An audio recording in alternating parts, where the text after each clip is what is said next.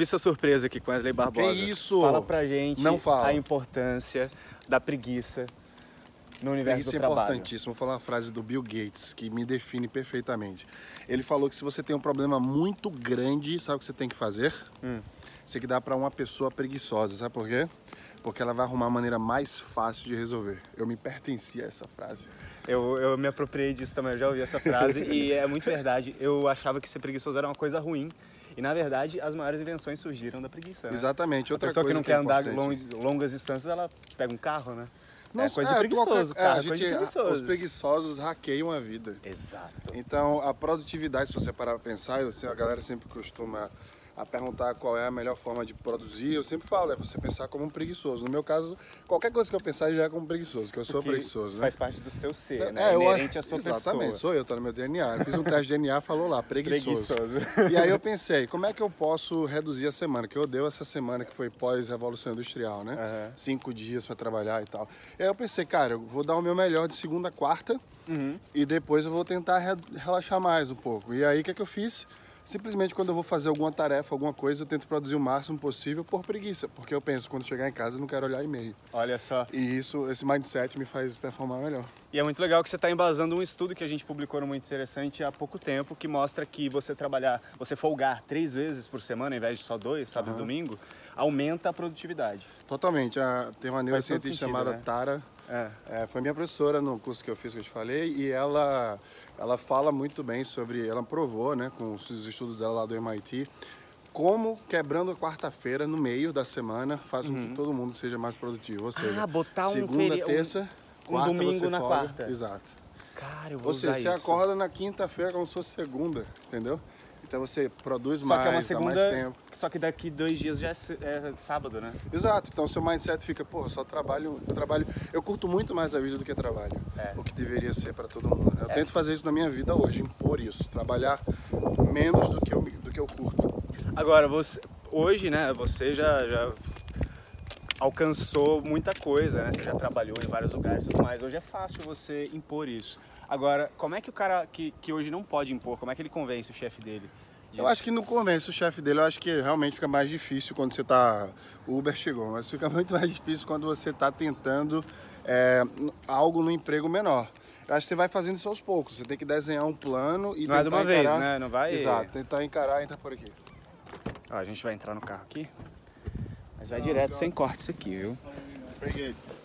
Ela, Então, a gente, eu sempre, eu sempre tento, eu também tenho desafios hoje. Nós não são os mesmos que antes. Mas eu também tenho. Então não quer dizer que eu tô no patamar que tudo é fácil e Claro. tudo é tranquilo. O que te eu dá faço, algumas liberdades, total. né? E, O e que eu fa- faço- são importantes pro seu trabalho hoje, isso, né? Exatamente. E tem coisa que tem a mesma proporção do que essa que eu tô te dando se você tiver um trabalho menor. Pra mim, como desafio. O que eu faço é tentar implementar pouco a pouco. É, eu, sou- eu- eu tento sempre convencer as pessoas de uma forma analítica. Por que, que eu estou fazendo isso, de que forma. Então hoje, por exemplo, esse lance de você quebrar a semana, o- a resposta que eu recebo do, da galera que eu trabalho é, contanto que você entregue o resultado que, que você foi contratado para entregar, o problema é seu. Você pode estar na, em qualquer lugar do mundo, e contanto que o resultado esteja aqui. Óbvio que a responsabilidade aumenta, porque qualquer problema que você tiver, vão culpar o tempo que você passou na empresa. Isso é, É. natural. Mas aí o risco que você tem é. Tudo tem risco. É uma então coisa você tem que que, você- assumir algum risco em algum lugar. Pelo que você falou, é uma coisa que você conquista à medida que você produz. É, é igual liberdade, né? É igual con- é, conquistar deixar sair até mais tarde em casa quando você é adolescente, né? É, quando você. Então, assim, se você é responsável, se você entrega mesmo não indo na quarta-feira, Uhum. por exemplo, é, isso pode ajudar a mudar o mindset do- até do lugar que você trabalha, né? Totalmente, mas aqui já está sendo. A a Adobe está fazendo isso, né? A Adobe está liberando a galera na quarta e muita gente para trabalhar de casa a semana inteira, assim, não vai mais para o escritório. Acho que inclusive é o futuro do Vale do Silício, a galera. Mas um lance que eu acho interessantíssimo sobre produtividade, sobre tempo, etc. De novo, pegando assim, que eu acho que a revolução industrial, né? Que mudou completamente como a gente lida com, com produtividade, porque hoje se você perguntar para as pessoas que são os funcionários, os melhores funcionários da empresa, é fulano de tal, chega antes das 8, sai depois das 9. Tempo não mede produtividade. Tempo que você gasta na empresa não é resultado. Ela não paga você pelo seu tempo, ela paga você pelo resultado. Só que as pessoas não entendem isso ainda, nem seu chefe, nem você mesmo. Então, uma coisa que eu faço sempre, quando eu falei a questão de ser analítico, é tem um livro chamado Pergunte Sempre o Porquê. E é isso que eu faço. Quando eu quero alguma coisa, eu me pergunto por que, que eu quero isso e o que, é que a empresa vai ganhar com isso o que eu vou ganhar com isso. Eu ganhei uma bolsa em Stanford, é, eu te falei isso, e aí o cara falou assim: o que é que Stanford vai ganhar com você? O que é que você vai ganhar com Stanford? E eu falei: caralho, se eu fizer essas perguntas sempre em tudo que eu fizer na vida, vai ficar muito nítido, nítido e claro o meu objetivo com aquilo. Então, sempre pergunto por quê. Quando você pergunta a si mesmo por que você monta o storytelling e aí você convence melhor as pessoas. Então, primeiro você se convence, não é só a sua vontade.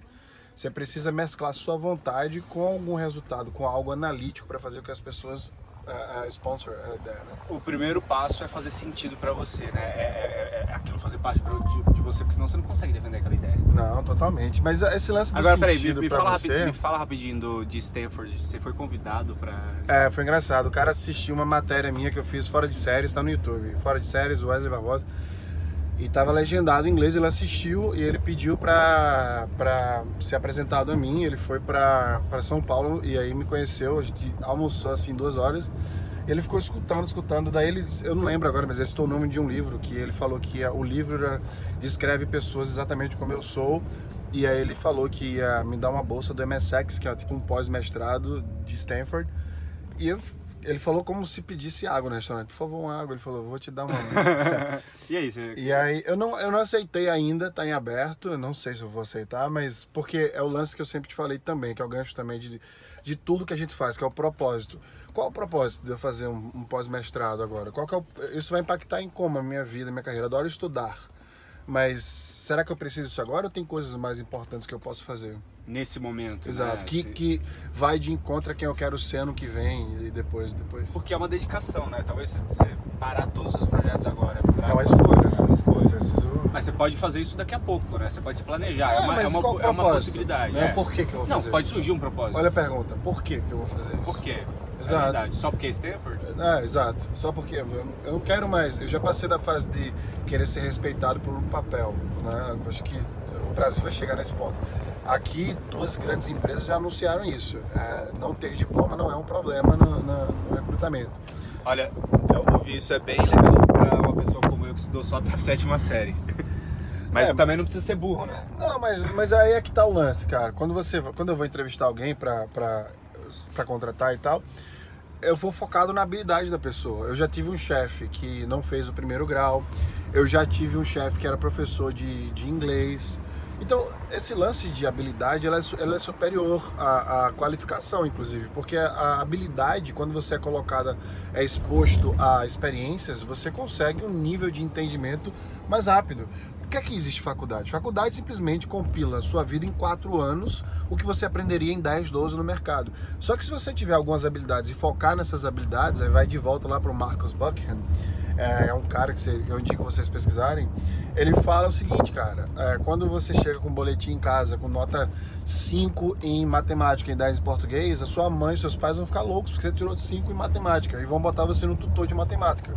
E aí você vai ser uma pessoa é, ordinária é, você vai ser uma pessoa me mediana. Se você, se ele... vai, vai equalizando, né, as suas habilidades, ao invés de a valorizar. sua energia neural vai ficar para equalizar, né? Agora, se eu pegar e potencializar a sua força neural e pôr você no, com um tutor de inglês, que você tirou 10, você vai ter uma probabilidade muito maior de você atingir é, a, potência da sua habilidade. E tem uma coisa interessante, falando de preguiçoso, tem outra coisa que é legal, desorganizado e desfocado.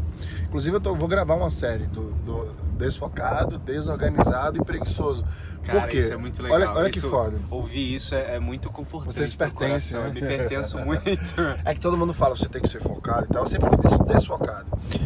E o fato de as pessoas que mais conseguem sucesso mais rapidamente na vida, o que é sucesso? É você conseguir o objetivo que você quer, né? Uhum. Não pode comparar o sucesso de uma pessoa com a outra, porque o sonho tem um tamanho que a gente dá.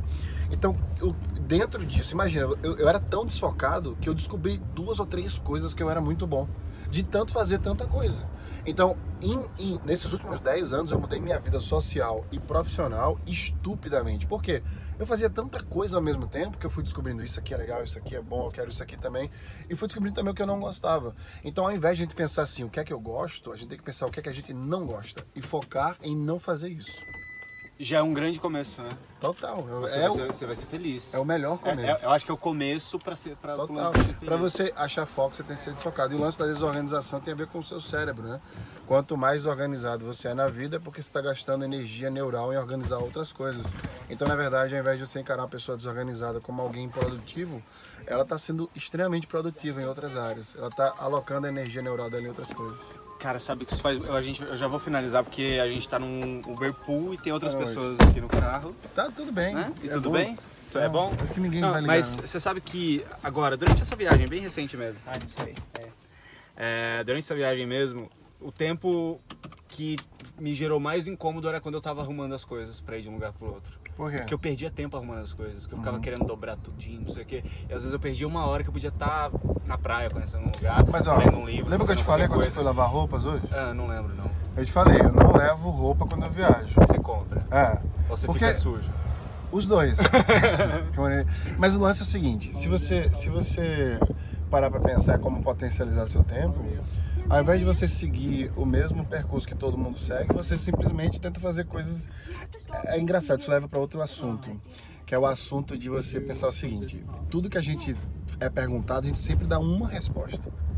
Né? Ao, E ao nada invés de pensar em uma, outras né? alternativas, exato. Nada Então- tem só uma resposta. Não. Pô, eu nunca tinha pensado nisso. então, assim, vai se falar, por que, que o, o Eric é ruivo?